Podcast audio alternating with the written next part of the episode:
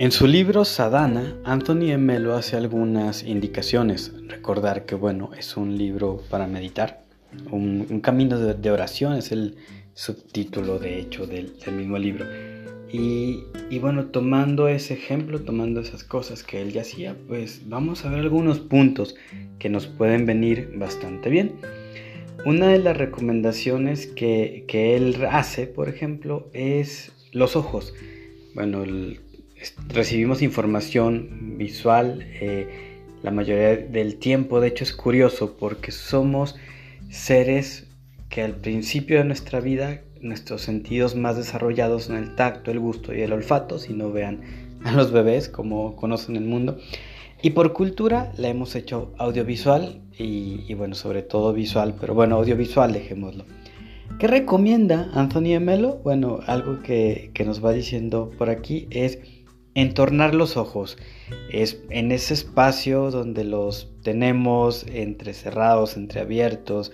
Eh, entornarlos, hay gente que luego ya los puede cerrar o hay gente que medita con ojos abiertos como en el Zen.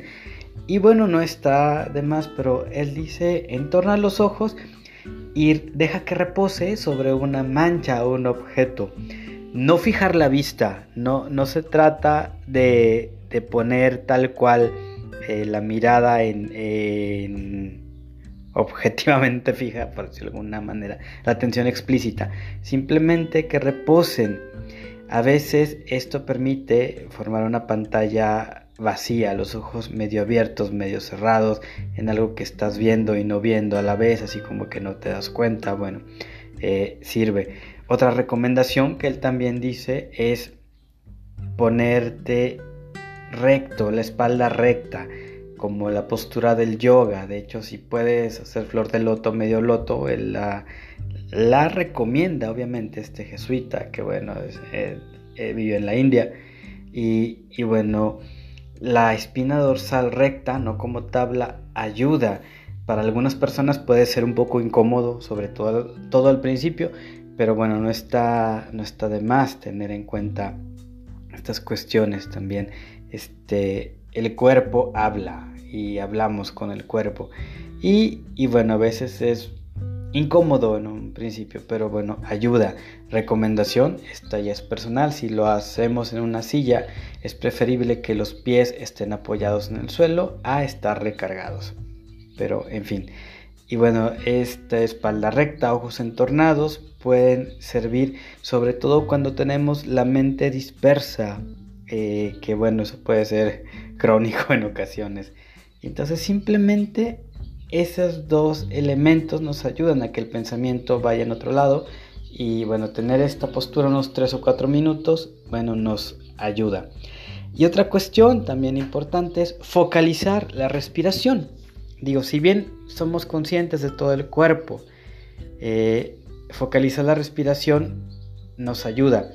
¿Cómo hacerlo? Bueno, aunque algunos ya acostumbran a hacerlo de manera profunda, no lo hagan si no están en esa sintonía. Focalizar se hace desde las fosas nasales, es decir, poner atención en el aire cuando entra y cuando sale por las mismas fosas.